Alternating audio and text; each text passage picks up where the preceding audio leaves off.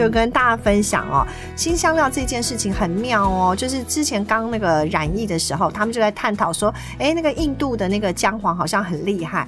后来他们其实在这几年内，其实都有做很多的研究哦，发现新香料不是那个姜黄哈，是姜黄素有帮助。这些新香料进入我们的肠胃道以后，它的代谢物居然会影响到我们肠道的益生菌。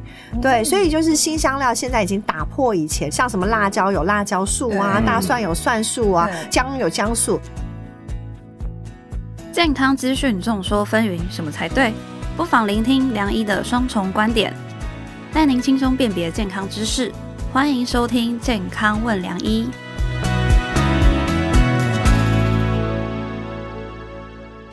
欢迎收听《健康问良医》，我是主持人良医健康网的编辑陈婉欣，在我身旁是客座主持人医学权威的陈宝仁医师。大家好，我是宝仁医师。不知道宝仁哥最近有没有感觉，就是。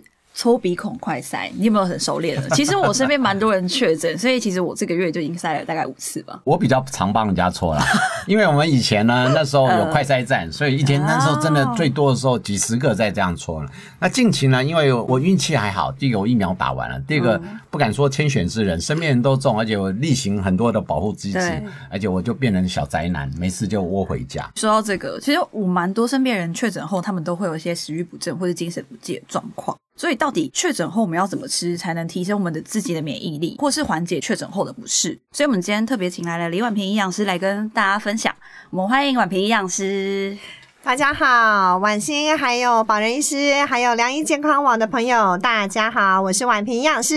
保仁哥，假如你真的经历确诊之后啊，你最期待的两件事会是什么？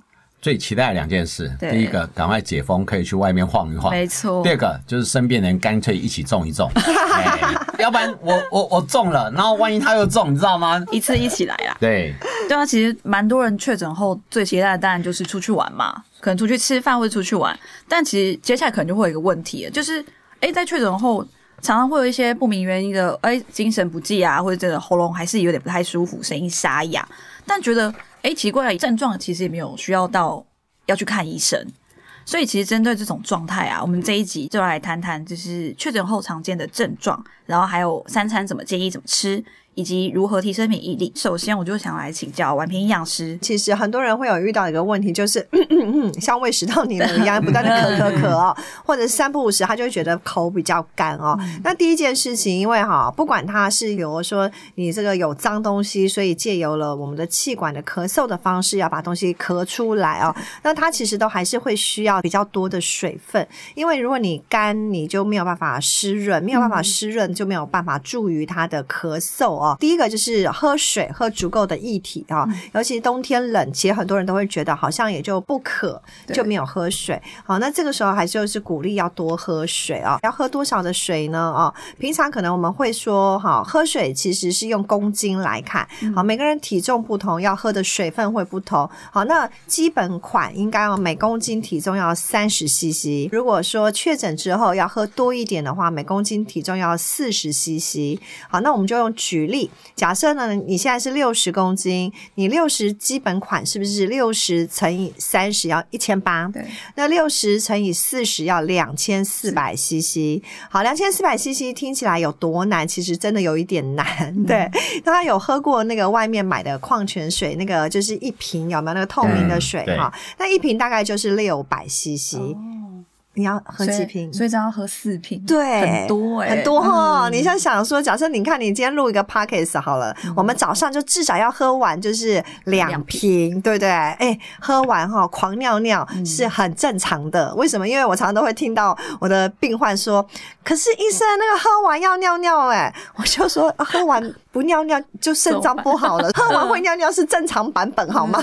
所以就是第一个要喝水哦。那第二个呢？其实我跟大家分享几个小 paper。如果说像是家里有一些人会有一个热的那个熏气的，你们知道我说那个像蒸脸一样的，对。如果你真的很不舒服，好，或是咳得很不舒服，你不如用那个熏一下，让它比较能够舒服一点哦。那还有一种方法，其实像因为我是个很容易过敏的小孩。不是小孩了，阿姨啊，每个人心中都有一个小女孩啊。好会安慰我，果然是暖男啊。好，所以呢，我们会用吹风机，有没有？好，就是你在睡觉前，比如说像我睡觉前洗完头发，好，就是说我会多吹一下我们的脖子，还有我们的手臂。对，因为以前中医师就有跟我分享过，他说其实像他们中医的理论，他意思说皮肤的毛孔其实会跟那个肺哈是有相关的。我自己是觉得还真的蛮有相关，因为我很容易过敏嘛，所以我有时候自己不会觉得很冷，可是只要天气一凉，我觉得我那个鼻子过敏就很严重。好，或者是刚才说的那种咳嗽啊，那些都会出来，所以保暖这件事情很重要。哎，宝仁，我问你啊，我们新冠是不是攻击的都是肺部为主轴？其实呼吸道的黏膜是它的主攻击细胞，但是有时候呃，新冠最可怕的就是它超出以往的攻击的目标体，所以为什么呃，新冠后的肠冠症候群、心血管、脑袋这些都会有影响？它发炎攻击起来是。不找对象的，所以那就像刚才说的，它主轴还是攻击我们的黏膜类的东西啊，肺部的黏膜哈。那大家其实也像挖一下你的鼻孔，为什么会这样说？因为大家挖一下鼻孔，就会感受到我们鼻孔是个黏膜，对不对？嗯。其实我们肺部也是这样的意思，所以当我们肺部也都是这样的黏膜的时候，这些黏膜在营养学上，黏膜的健康跟谁有关？跟两个营养素最最最最最重要，一个是维生素 A，一个是维生素 C。好，维生素 A 是谁？红色的、黄色的、绿色，好，这三种的颜色。好，那红色有什么？比如说红萝卜。所以今天呢，煮菜你可以红萝卜炒蛋。卤肉的时候，记得不要只有卤控肉，卤一点红萝卜放在里头。好，那再来绿色有什么？绿色就是像菠菜、地瓜叶、秋葵这些绿色的哦。那黄色的有什么呢？早上你吃个地瓜，好，或者是晚上你煮个南瓜浓汤，好，或是南瓜排骨汤，好，就可以把这三。三种颜色吃进来，它就可以护我们的黏膜。再来呢，维生素 C 大家会想到是胶原蛋白。其实黏膜跟黏膜之间，它要紧致啊，皮肤要紧致之外，黏膜也要紧致啊，它才能够修复，才不会让这个细菌病毒入侵。哎，大家知道维生素 C 有什么吗？苹果。麻辣，跟大家分享一下哦。我们如果要吃到一天的维生素 C 的含量的时候，哈，麻辣只要吃到三分之一颗，就是那个比较大的那种麻辣，有没有？三分之一颗就足够，所以它是一个台湾一年四季都有的好水果。好，再来呢，如果说像现在这个季节，柳丁橘子出来了哦，大概就是三颗左右。如果是苹果，因为刚才讲到苹果，好，给你们猜一下，苹果要吃几颗？如果用我的拳头，苹果要吃几颗才能够得到你一天的维生素 C？那我猜三颗好了，三颗。我猜一颗，因为一天一颗苹果就让你远离医师了。其实跟大家分享，苹果它很健康，可是它维生素 C 好非常少，一天要吃到十五颗的苹果，十五颗，对，十五颗，你可以把它排成金字塔这样子哦。那维生素 C 为什么你会听到很多个营养师都说要吃维生素 C 的水果？好，因为不是所有的水果维生素 C 含量都很高。好，那维生素 C 其实，在呃外国，因为他们习惯吃生菜沙拉，生菜自然就有维生素 C。好，但是因为我们习惯吃煮熟的青菜，所以维生素 C 比较容易损耗，好，所以才会借由水果而来。好，那也跟大家分享，现在有一种水果叫做油甘果粉，哈，油甘果油甘果粉，好，它其实是台湾有在种，哈，就是呃农改场现在都有在富裕它，它其实还是一个蛮好种的水果，但因为它很酸涩，所以现在农民就把它做成冻干粉，好，那它也是一个天然的食物，哈，也是含有维生素 C 非常高。九月到十月，好，有时候晚一点到十一月。会有新鲜的油甘果哦，它可以煮鸡汤。好，那如果说你过了这个季节以后，好，那比如说它就是冻干粉，你就可以放在你的水里头，就是天然的维他命 C 的一个水果粉这样子。好，所以给大家参考，我们现在台湾的不同的农业的水果。你知道我最佩服营养师的就是哈，很接地气，因为他都知道什么季节会要吃什么东西。你知道我现在是都是 Seven 或者是全年在卖的东西。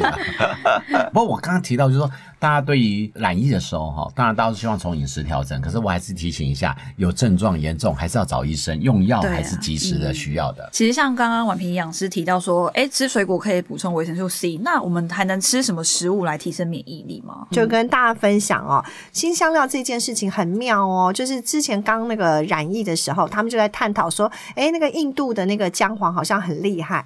后来他们其实在这几年内，其实都有做很多的研究哦，发现新香料。不是那个姜黄哈，是姜黄素有帮帮助。这些新香料进入我们的肠胃道以后，它的代谢物居然会影响到我们肠道的益生菌。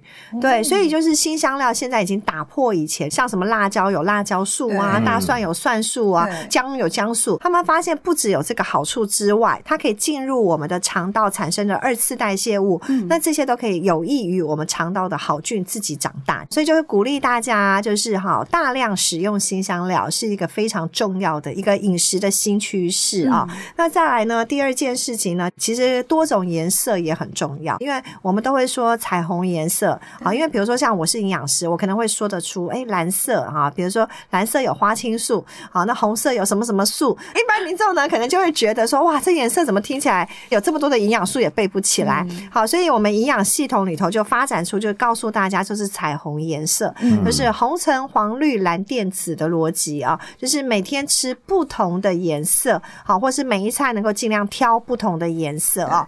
那大家都会觉得好像听起来很简单啊，哦，就是挑不同的颜色。可是我告诉大家，啊，分享一下，其实外食真的不容易，好，因为外食，比如说那个便当永远都是高丽菜炒红萝卜，好，那你很难选择，好，那再来或是豆芽菜，所以就会鼓励一个礼拜至少要有两次，好到三次，请你选自助餐。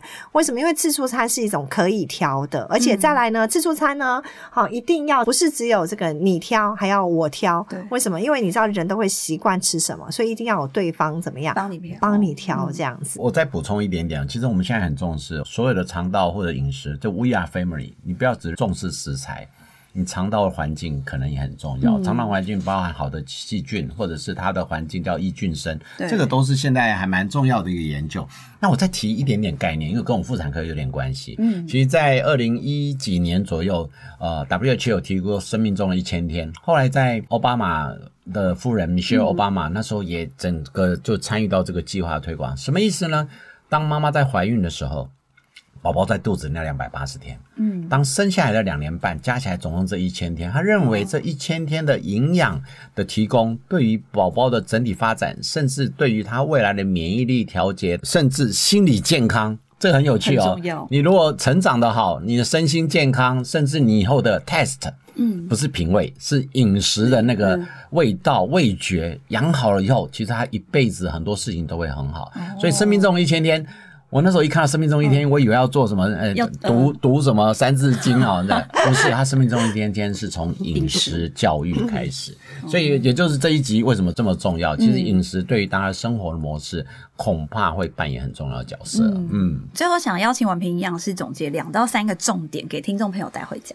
好，那我们就跟大家分享：第一，要多喝水；第二呢，就是增加新香料，还有这个新香料入菜；然后再来第三，就是彩虹蔬果。那第四点，其实跟大家分享哈，要赶快哈去。走一走，增加体力。为什么？因为其实很多确诊的人会有休息这个七天，甚至有些人可能会十天。你不要小看哦，这七到十天都足不出户，好，或者是躺在床上，其实你的肌力是很快速、很快速的在萎缩。好，那肌力这件事情不是都大家想象中外表的肌力，其实我们内在很多的结构里头也还是有肌肉这件事情。好，那如果当你的肌力不够，比如说你咳嗽也是没有力量的。好，你要把脏东西也要排出来。好，那所以就会提醒大家，就是要。广快好，就是增加你的活动量，不要因为想说，哎呀，我这个好像这个很是病人，好像很可怜，所以更要躺躺躺，不行，你越躺，你的修复能力就会越慢。这样好，你可以设定一个，比如说我现在走路一千，然后两千、三千步，慢慢拉长。好，那有些像我运动的朋友，他以前就是呃，就是全马，然后现在不太可能全马嘛，他就是半马，也也也不太容易，但是他就会设定，我就是跑操场，好，先从两圈、三圈这样慢慢拉长。对，其实刚刚整体来讲，就会发现，我们希望不论是你懒意或者身体不适的时候，休息绝对是对的。可是休息不等于不动，嗯，休息是不要太过度劳动，但是还是要动。第二个，我们讲食补。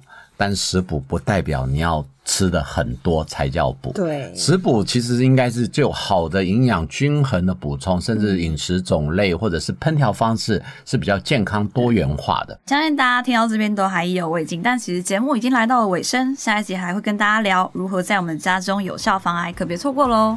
今天谢谢婉平营养师的精彩分享，谢谢我们的良医健康网的各位朋友们。喜欢我们的节目内容，欢迎大家下载本集《健康问良医》，并订阅良医健康网的 YouTube。我们每周五晚上八点都会准时播出，别错过跟你我有关的健康新知，多听你的免疫力也会改善哦。我们下次见，拜拜，拜拜拜。